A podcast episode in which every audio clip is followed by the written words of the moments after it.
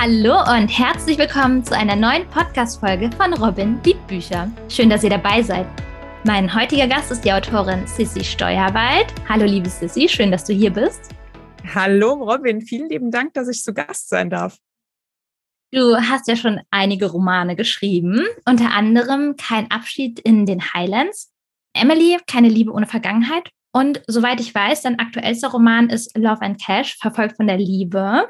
Es ist ein Romantic Thriller.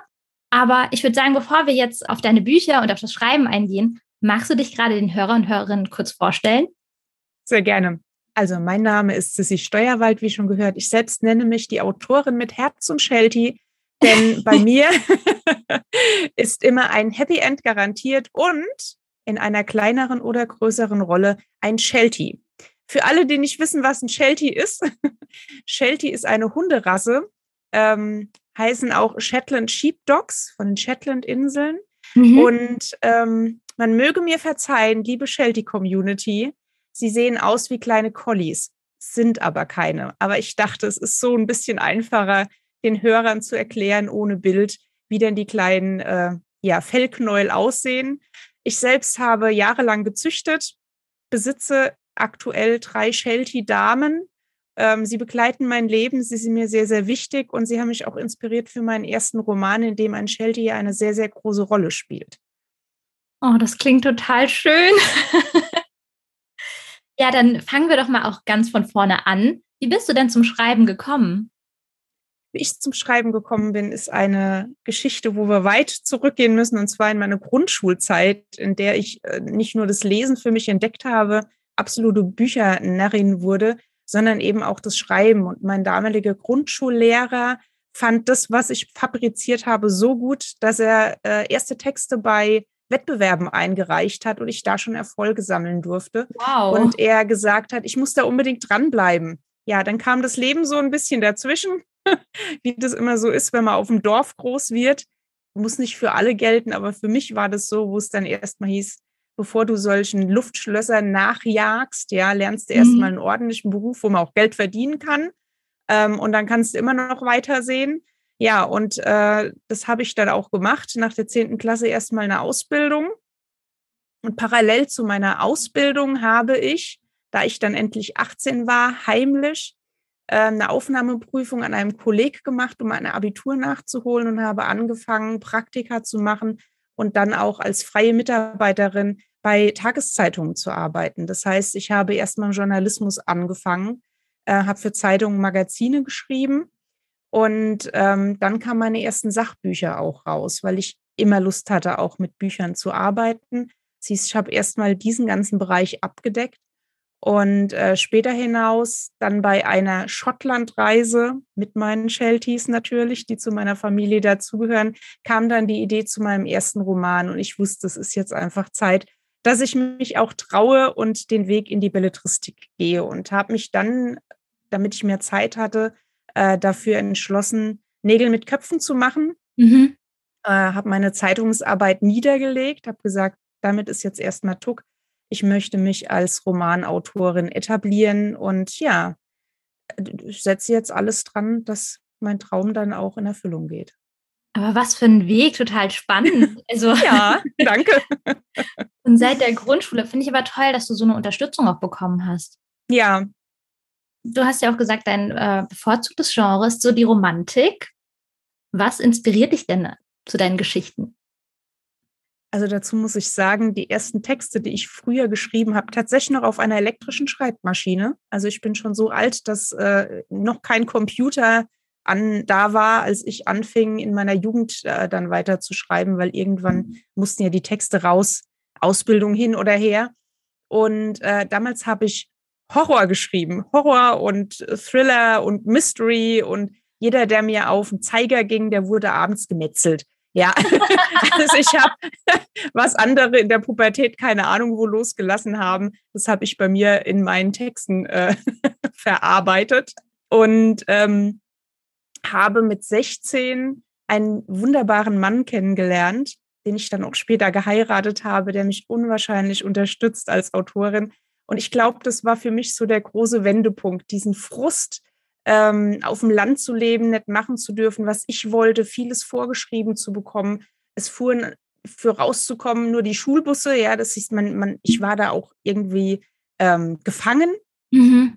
Und plötzlich hat sich mit ihm die große weite Welt eröffnet, ja. Er hat ein Auto, er hat mich auch mal mitgenommen zu Partys ähm, als ich mit 18 gesagt habe, so hier, ich habe meine Ausbildung gemacht, habe aber hier meine Aufnahme fürs Kettler-Kolleg, äh, so hieß das Kolleg, wo ich mein Abi nachgeholt habe und bin direkt bei meinem damaligen Freund ins Studentenwohnheim eingezogen. Also ich habe das alles organisiert. Und ähm, das, das war tatsächlich auch für meine Texte dann äh, eine komplette Umkehr von, wie gesagt, Horror und Metzelei hin zu immer mehr ähm, ja, romantischen Gefühlen, die mit reinkamen. Oh, dann ist ja dein Partner eine, ein wichtiger Part in deinen Geschichten auch, oder? Spielt er da so? Nee. Nein? Nee, nee, nee, nee, nee, auf gar keinen Fall. Okay. Also er ist ja der Erste, der lesen darf. Und ich, ich glaube, es wäre ihm sehr, sehr unangenehm, wenn er sich in den Protagonisten wiedererkennen würde. ähm, ich gehe aber hin und äh, habe also manche Züge kommen natürlich rein, die ich sehr positiv an ihm äh, kennengelernt habe und sehr schätze. Äh, das bleibt ja nicht aus. Aber trotzdem versuche ich wirklich gezielt Protagonisten und äh, Antagonisten zu nehmen, wo er wirklich sagen kann, habe ich nichts mit zu tun, mach mal. Hoffe ich zumindest. Aber sagt auch. okay. Gibt es dann etwas Besonderes oder was dir wichtig ist, was in deinen Romanen vorkommen muss? Also Shelties, habe ich ja. ja. schon gesagt. Also klar, wenn man im, im Romance unterwegs ist, dann finde ich persönlich erwartet der Leser ein Happy End. Mhm. Äh, das gebe ich ihm natürlich. Äh, dadurch, dass ich mit äh, Sachbüchern und Sheltie-Büchern angefangen habe und da einfach schon eine gewisse Leserschaft mitgenommen habe, habe ich die einfach ja eingepackt und gesagt, jetzt kriegt er auch noch Romane von mir. Da freuen sich auch viele drüber. Das heißt, ich habe schon äh, einen Leserstamm gehabt, als ich meinen Debütroman äh, veröffentlicht habe. Die findet man auf jeden Fall auch. Manchmal muss man suchen, ich gebe es zu, also jetzt nicht für alle, die denken, okay, die wäre jetzt interessant gewesen, wäre das mit den Hunden nett. Nein, also die spielen keine riesige Rolle, bis auf ein, zwei und dann ist es auch okay, verspreche ich.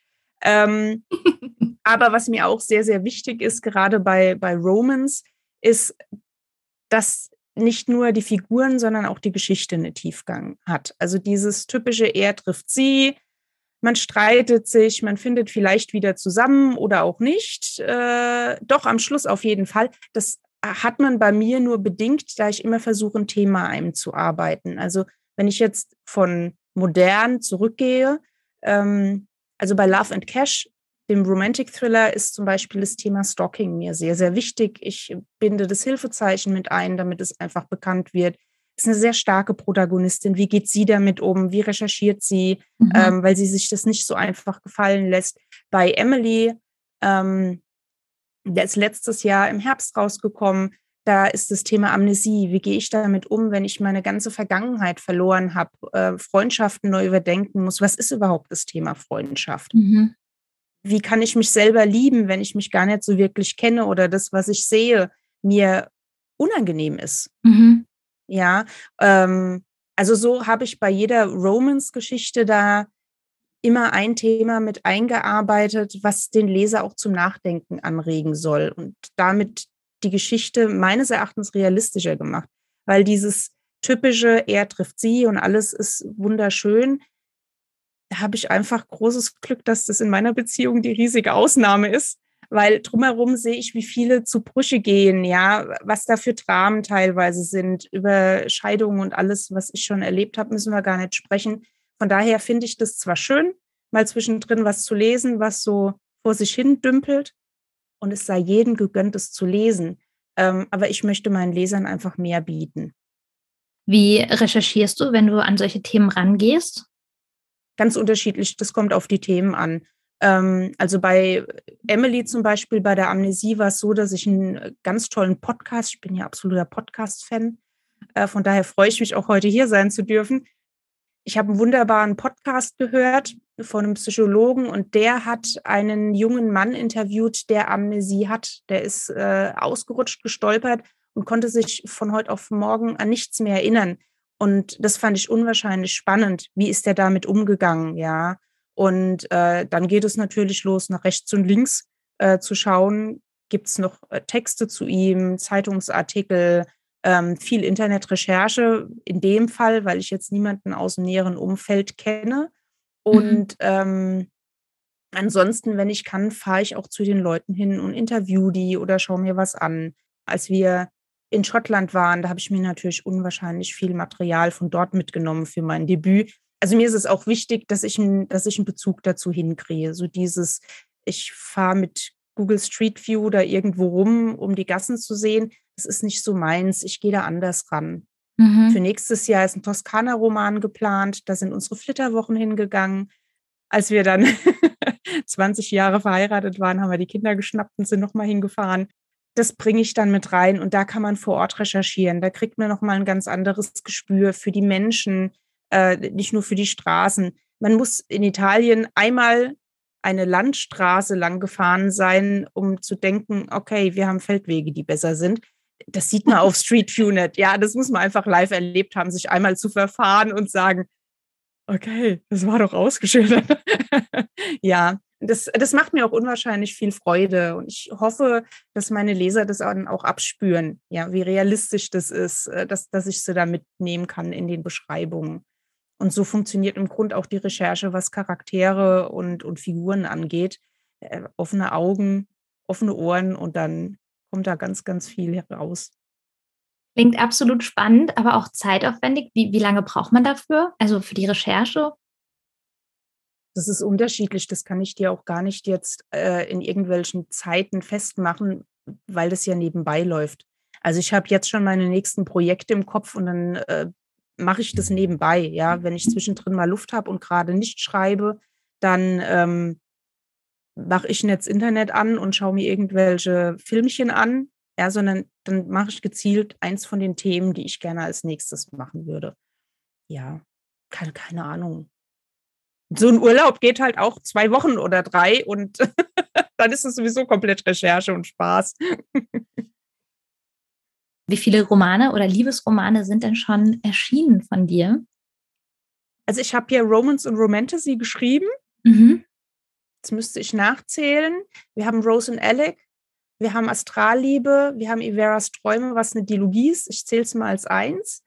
Ähm, Emily, Love and Cash, das, was du aufgezählt hast. Äh, keine, kein Abschied in den Highlands ist eine Kurzgeschichte. Das ist ein äh, Sequel zu Rose and Alec. Mhm. Dann habe ich Die Versprechen, das ist auch eine Kurzgeschichte, ein Thriller. Wo sind wir? Bei acht? Da kommt also ist einiges zusammengekommen. Ist einiges zusammengekommen, genau. Und dieses Jahr werden noch mindestens drei weitere Romane erscheinen. Ja, wobei das zusammenhängt.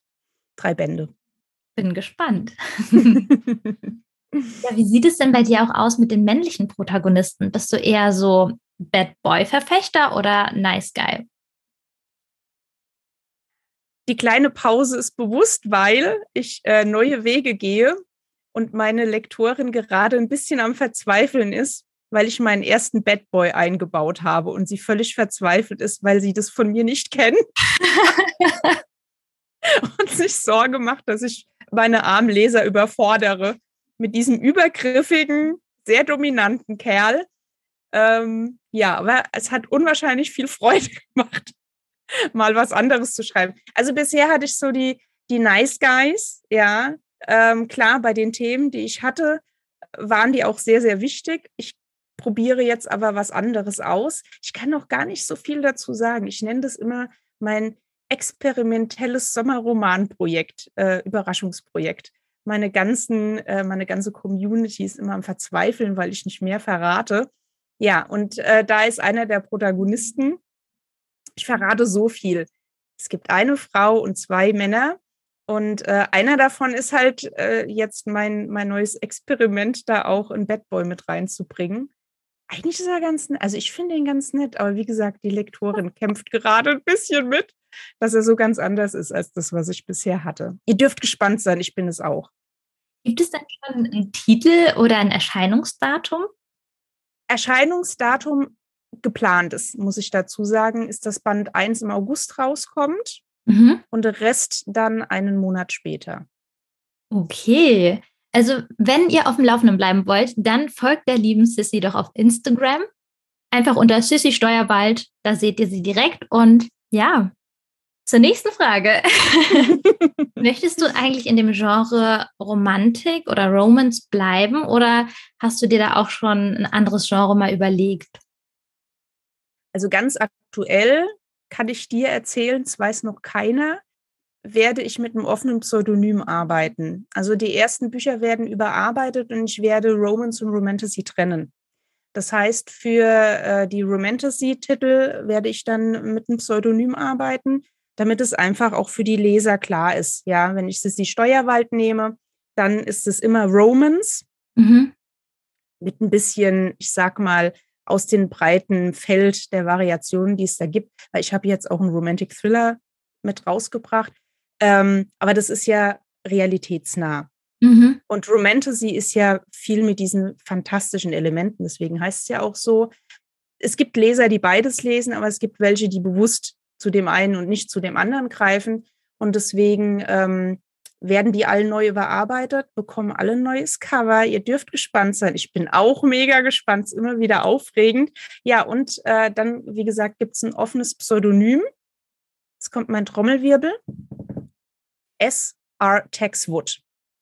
So, weil ich dachte, erstens offen ist ja sowieso dann kein Geheimnis, wer dazugehört. Und ähm, bei Fantasy und Romantasy sind ja auch oft englische Namen. Mhm. Dann habe ich einfach meinen Nachnamen ins Englische übersetzt und fand, das klingt ganz gut. Was gefällt dir denn, Sissy, am liebsten oder am schönsten am Schreiben? Ach, aktuell liebe ich die Unabhängigkeit im Schreiben. Ähm, ich habe mich ja entschieden, hauptberuflich Autorin zu sein. Das heißt, ich kann mir die Zeit frei einteilen. Und wie wir ja schon so ein bisschen rausgehört haben, habe ich unwahrscheinlich viel Freude, nicht nur am Schreiben, sondern auch an der Recherche, die ja für mich unabdingbar dazugehört. Und ähm, dieses Gesamtpaket macht mich einfach glücklich. Also ich kann gar nicht einzelne Sachen rausholen, ähm, weil die für mich wirklich, das, das ist eins das ist das, was ich immer machen wollte, wo ich all die letzten Jahre hingearbeitet habe und wo ich jetzt, ich sag mal, so angekommen bin, dass ich sage, ich stehe morgens auf und bin glücklich, dass ich mich mit meiner Kaffeetasse an mein Notebook setzen kann und äh, das tue, wofür mein Herz schlägt. Und das ist Luxus. Das ist was ganz, ganz Besonderes, wenn man nicht nur einen Beruf, sondern auch eine Berufung ausleben kann. Definitiv. Sehr, sehr schön. Du hattest ja eben schon erzählt, dass äh, dein Mann deine Geschichten liest oder der erste sogar ist. Mhm. Sind deine, ähm, deine Erstleser so die Familie oder geht es dann schon an Menschen, die du nicht kennst?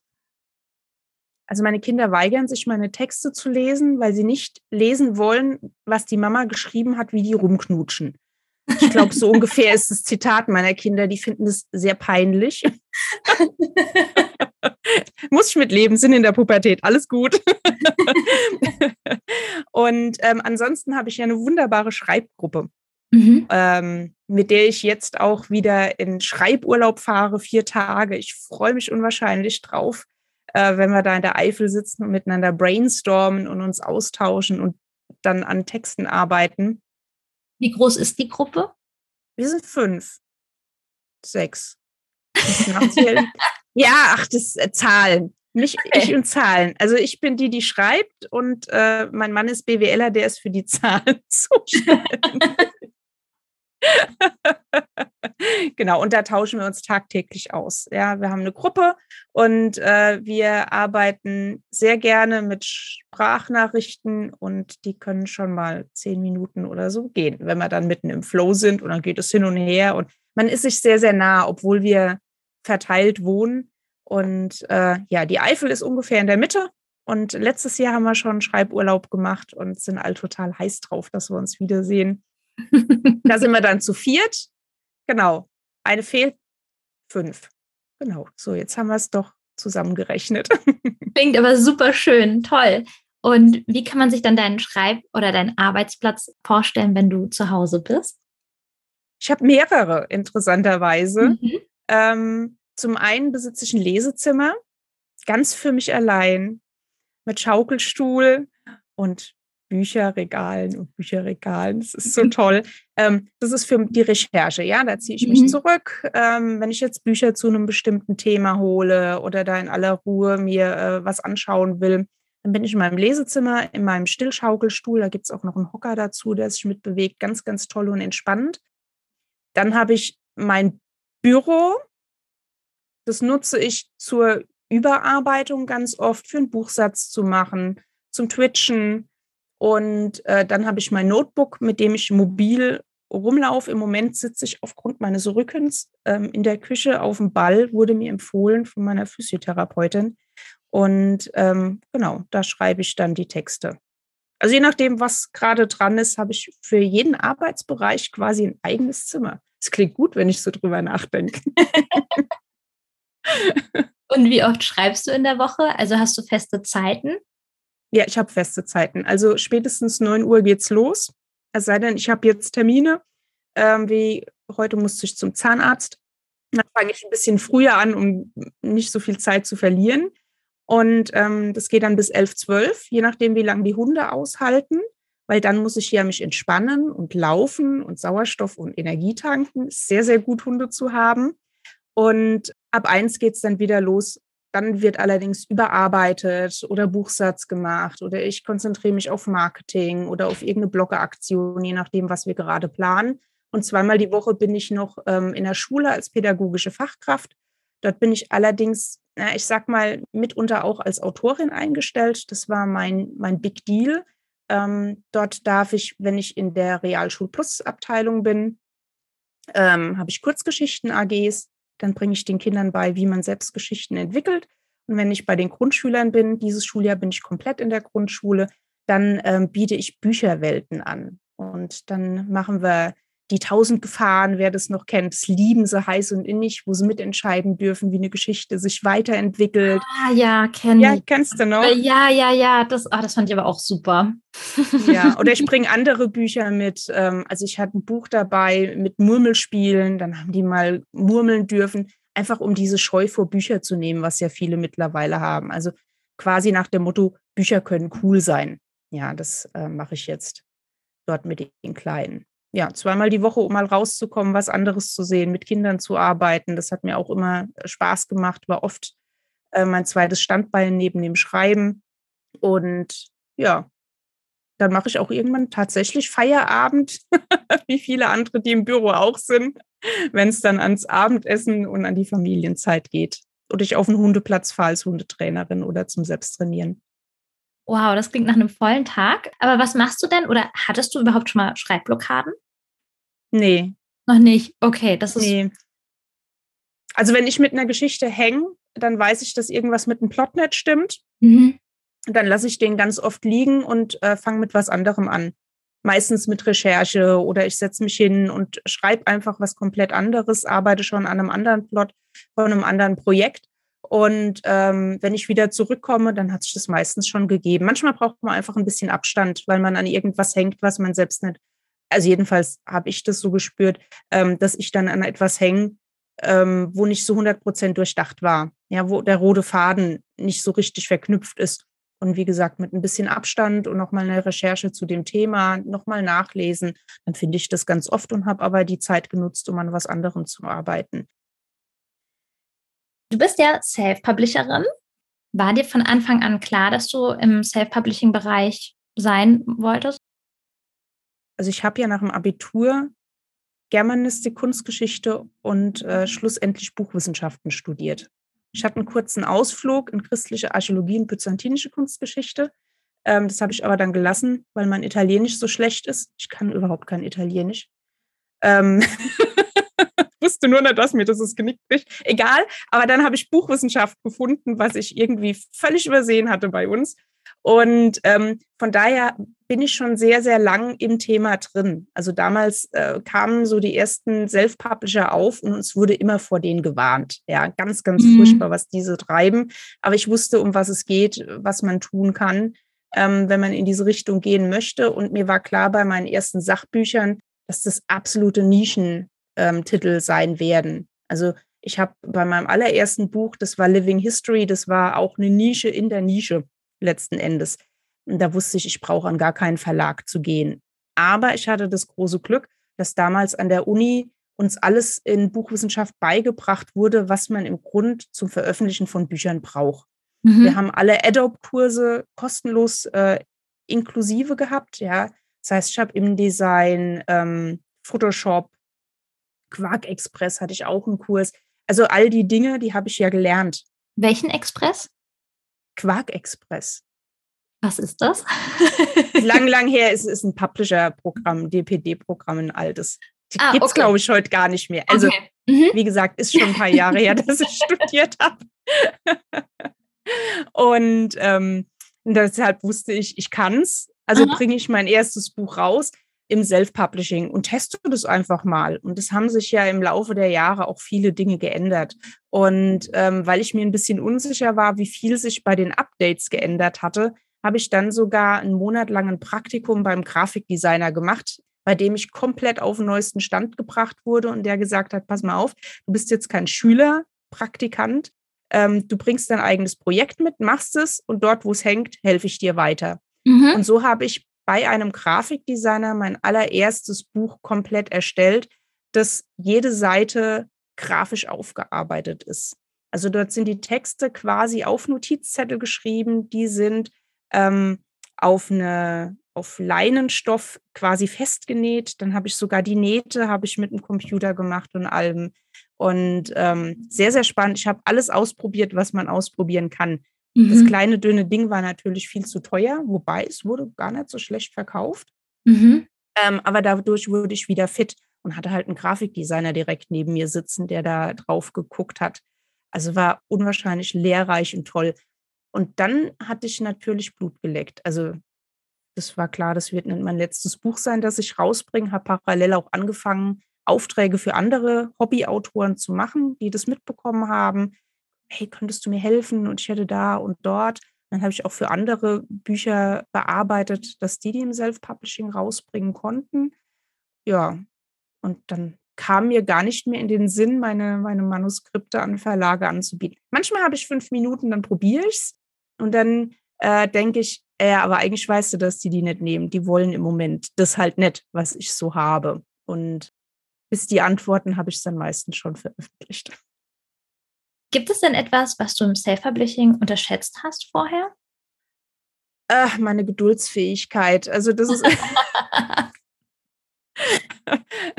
deswegen, deswegen fühle ich mich im Self-Publishing auch so unwahrscheinlich wohl, weil mir die Wege im Verlagswesen einfach viel zu lang sind. Also im Grund für einen großen Verlag braucht man ja heutzutage eine Agentur. Das heißt, man muss das Manuskript schreiben, es geht jetzt relativ fix bei mir, ja, mit Überarbeitung und allem, dann muss das die Agentur. Die Agentur braucht bis zu einem halben Jahr, bis es sich meldet. So, mhm. dann ist es ja noch nicht fertig. Es muss wieder überarbeitet werden. Das Exposé muss mit denen ausgearbeitet werden. Dann geht es irgendwann, wenn es denn stimmig ist, in die Verlage. Die Verlage brauchen dann wieder eine Zeit, bis sie sich melden. Und dann kommt es ins Lektorat und zwischendrin fangen sie an zu diskutieren, bringen wir es jetzt nächstes Jahr oder in zwei Jahren raus ich habe für sowas einfach keine Geduld. Also das, äh, das merke ich auch immer wieder. Und wenn ich Termine ausmache mit meinen Dienstleistern, Lektorat, Grafikdesign und so, und dann merke ich, wenn es bei jemandem eng wird, fange ich innerlich an, kribbelig zu werden. Da muss man auch aufpassen. Dann bin ich ein bisschen zickig unter Umständen. Also nicht zu den Leuten, sondern zu meiner Familie, die muss es dann ausbaden. Also da, da muss ich einfach noch an mir arbeiten. Ja, das, äh, und wenn ich eins gelernt habe, weshalb ich jetzt auch die ersten äh, beiden Bücher definitiv komplett überarbeiten werde, auch bei denen hätte ich mehr Geduld an den Tag legen müssen. Dann mhm. wäre noch was Besseres rausgekommen. Ich liebe die, absolut. Mhm. Und es gibt Menschen, die warten unbedingt auf die Fortsetzung von Astralliebe, ähm, weil da eine, eine, Nebenfigur einfach super cool ist. Ich liebe sie auch. ähm, aber nichtsdestotrotz, jetzt mit meiner Erfahrung, und äh, meiner Weiterentwicklung, man sollte sich ja auch immer weiterentwickeln, muss ich sagen, hättest du der Sache mehr Zeit gelassen. Mhm. Und wenn es nur zwei Monate nochmal Überarbeitung gewesen wären, nochmal liegen lassen und dann nochmal durchlesen und nicht jetzt willst du, jetzt muss es, das merkt man dann auch. Verstehe. Hast du denn für angehende Autoren und Autorinnen einen, einen Tipp für Self-Publishing? Also wenn ihr ins Self-Publishing gehen wollt, sucht euch wirklich gute Partner als Dienstleister, weil Self-Publishing kann in meinen Augen nur dann zum Erfolg werden, wenn man eine gewisse Qualität an den Tag legt. Also was heißt eine gewisse Qualität? Leute, wir müssen eine super geile Qualität an den Tag legen, damit einfach jeder sagt, es ist egal, ob ich zum Verlagsbuch greife oder zum Self-Publisher, die sind einfach nur toll. Mhm. Ja, und jeder, der was rausbringt und es ist so hinge, hingeklatscht, ja, doch, ich nenne, nehme jetzt das Wort, der, der, der tut sich selber, aber auch allen Kollegen und Kolleginnen Schaden. Mhm. Deswegen sucht euch Leute, mit denen ihr zusammenarbeiten könnt, aber auch eine gute Community, vielleicht eine Schreibgruppe wie ich, äh, wo auch schon ein paar drin sind, die ein bisschen weiter sind, damit ihr gegenseitig voneinander profitieren könnt, euch Tipps geben könnt. Klar, wenn ihr Anfänger seid, könnt ihr nicht die Tipps geben, aber ihr könnt motivieren, unterstützen. Mhm. Ja, wenn, wenn jemand mal ein Loch hat, es gibt nichts Tolleres, als andere Menschen zu haben, die einen kennen und die einen aufbauen und sagen, bleibt dran. Mhm. Weil bei allen Höhen gibt es eben auch Tiefen. Wir sind alle Menschen und manchmal läuft es nicht so gut. Man kann irgendwelche selbstgesetzten Fristen nicht einhalten. Die erste negative Bewertung oder schlechte Rezension kommt rein und dann hängt man durch. Und da ist es wichtig, dass man jemanden hat, der einen aufbaut, weil das schafft man dann selber oft gar nicht. Und äh, das andere, ihr habt es schon gehört, Geduld. Ja, nicht den ersten Text, den ihr geschrieben habt, direkt drucken und raus, sondern überarbeitet ihn. Überarbeitet ihn nochmal, lasst ihn liegen, überarbeitet ihn nochmal und dann gebt ihm ein gutes Lektorat. Glaubt nicht, dass ihr das selber machen könnt. Also das hört man hin und wieder mal, aber ich finde ein super gutes Lektorat, das holt nochmal so viel aus dem Text raus und da braucht man Zeit und Geduld. Und dann seid ihr auf einem richtig tollen Weg. Und das andere ist meiner Erfahrung nach, wenn man sich für Self-Publishing entscheidet, dann ist es gut, wenn man vorschreibt. Also wenn man das erste Buch veröffentlicht, dass schon die nächsten fertig sind, weil um nicht unterzugehen im Markt, der ist sehr groß, ähm, muss man regelmäßig nachliefern. Weshalb ich den Schritt auch letzten Endes gegangen bin, zu sagen, ich schreibe jeden Tag, damit ich da ein gewisses Pensum dann auch liefern kann. Du hattest ja eben von negativen Kommentaren oder Rezensionen gesprochen. Wie gehst du denn mit negativen Kommentaren um? Ich trinke was drauf. also die Sache ist die, wenn es konstruktive Kritik ist, dann nehme ich die gerne an und denke, muss beim nächsten Mal einfach verbessert werden, wenn die Möglichkeit besteht. Ähm, wenn es einfach Geschmackssache ist, da muss man gar nicht drüber streiten. Das liegt ja bei jedem. Also man kann nicht jeden Geschmack treffen.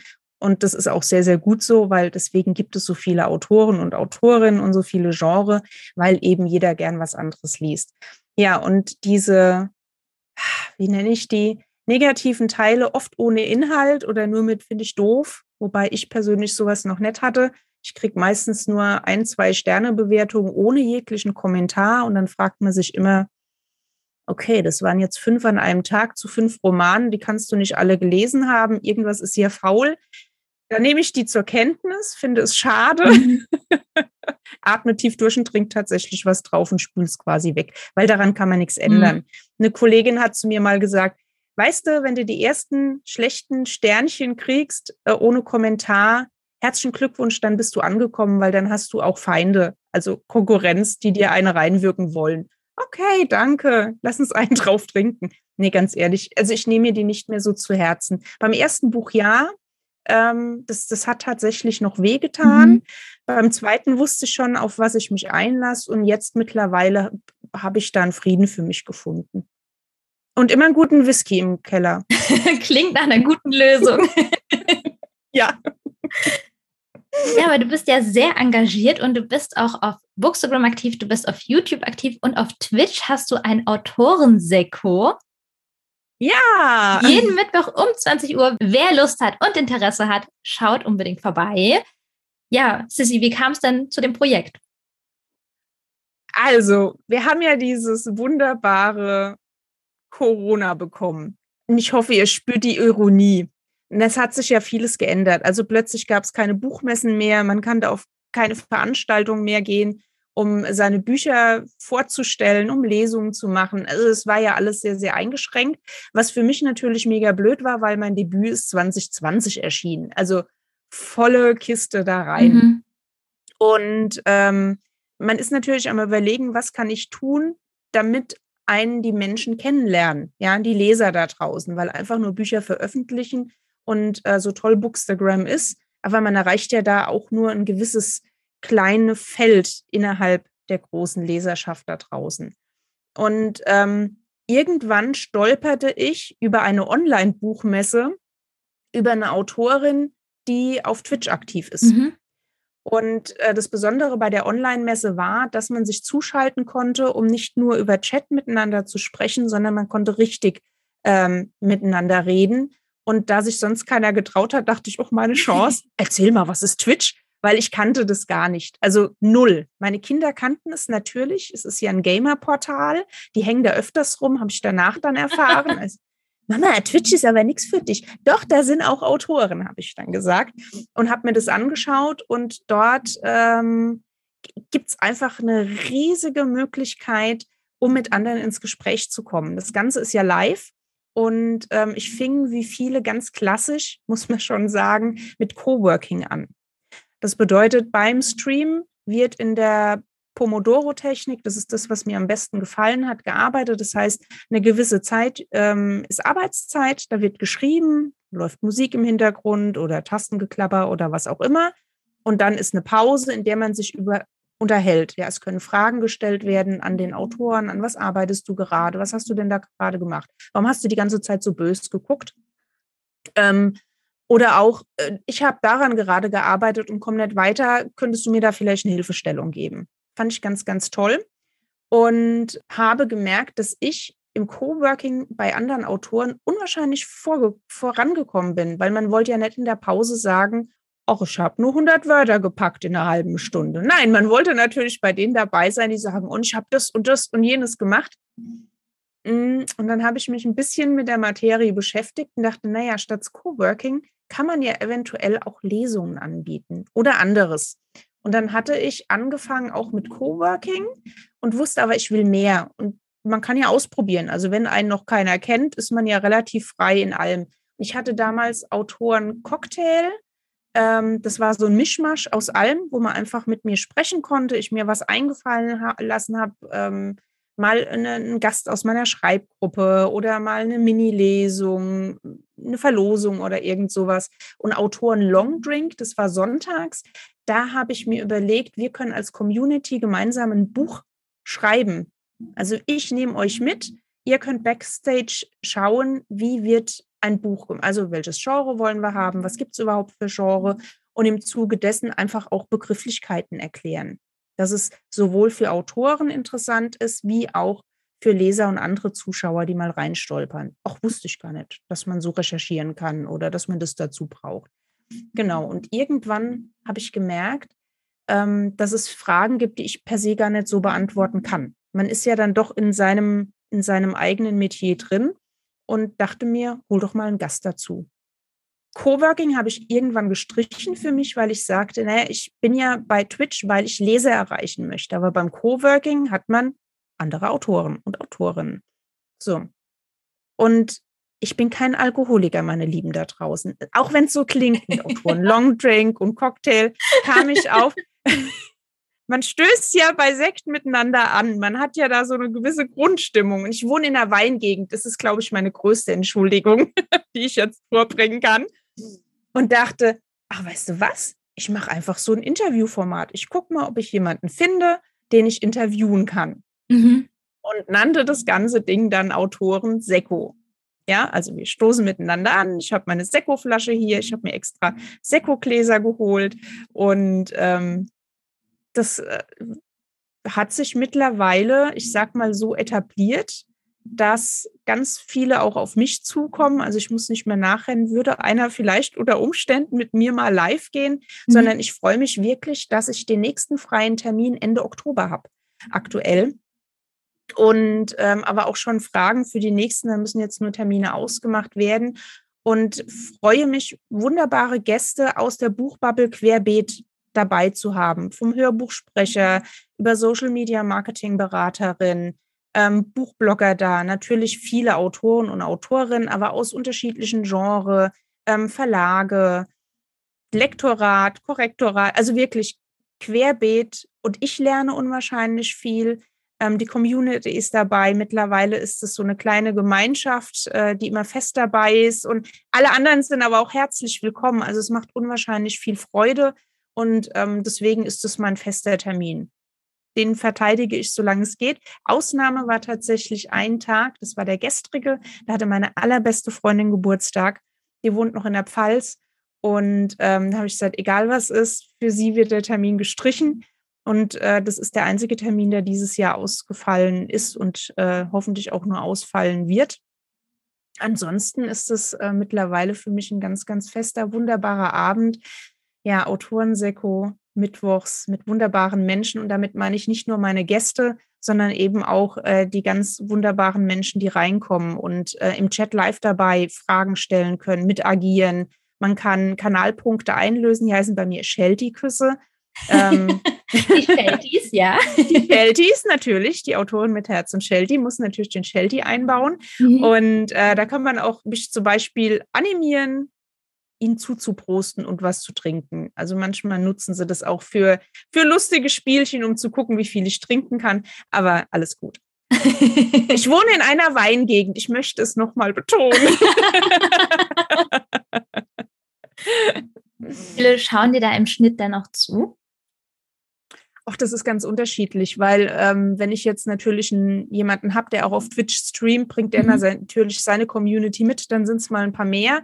Ähm, was aber sehr, sehr schön ist, dass nachträglich so viele schauen. Also wenn ich am Abend, ich sag mal, um die 20, ich sag jetzt mal so ein Durchschnittswert, mhm. ja, aus dem Bauch raus, und ja. ihr habt ja vorhin gehört, wie ich mit Zahlen bin. Ähm, wenn dann so 20 am Abend da waren, ähm, dann kann ich aber auch 60, 70, 80 haben, die, die nachschauen. Also bei einem hatte ich auch schon 105. Ähm, dann ist aber auch irgendwann Ende der Fahnenstange, weil bei Twitch ist es so, dass man äh, nur 60 Tage das Video zur Verfügung hat. Also ich mhm. habe einen Affiliate-Status, das ist nicht ähm, 10 Tage, sondern 60 Tage. Aber meine Lieben, für alle, die jetzt gerne mal so alte Folgen sehen würden, weil sie neugierig geworden sind, ich lade die dann immer runter und danach werden die auf meinen YouTube-Kanal hochgeladen. Mhm. Und dann kann man sie sich dort nochmal anschauen. Das mache ich noch nicht so lange, ähm, weshalb da die äh, Zuschauer, die Klickzahlen noch nicht so hoch sind. Das muss ich noch rumsprechen. Aber ich dachte, es wäre so schade, diese tollen Interviews verloren zu haben, weil die werden dann gelöscht. Also ich habe dann auch später hinaus keinen Zugriff mehr, obwohl die ja bei mir im Kanal gelaufen sind. Mhm. Und über diese Möglichkeit sind sie einfach so lang zugänglich, wie es äh, YouTube und mein Kanal dort gibt. Ja, liebe Sissy, wir neigen uns jetzt langsam dem Ende zu. Schade. das bedeutet, du musst unbedingt zu mir zum Autorensekko kommen, damit wir weiter plaudern können. Ich, ich glaube schon. Ich glaube, das machen wir mal. wir kommen zu meinen, ich sage mal, Standardfragen, die ich allen Autoren am Ende stelle.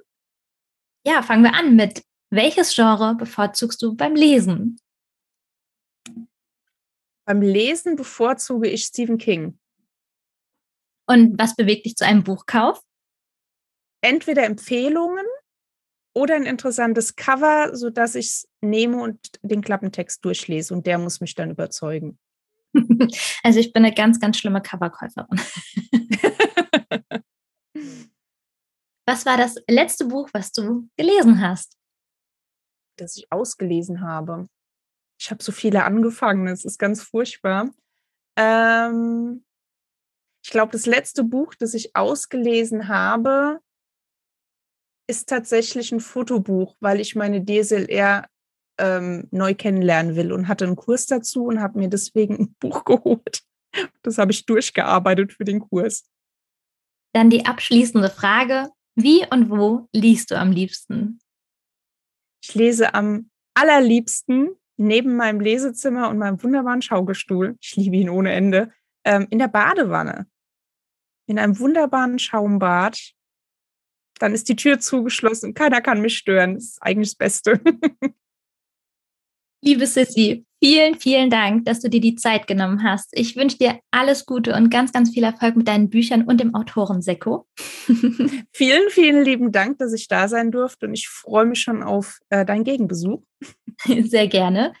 Und ja, für die, die mehr über dich erfahren wollen, also schaut auf YouTube, auf Instagram, auf Twitch vorbei. Unter Sissy Steuerwald findet ihr sie. Und ja, an alle Bücherliebhaber und Bücherliebhaberinnen und die, die es noch werden wollen, genießt den Tag. Und wenn ihr wollt, hören wir uns wieder nächsten Sonntag zu einer neuen Folge von Robin liebt Bücher. Tschüss. Ciao.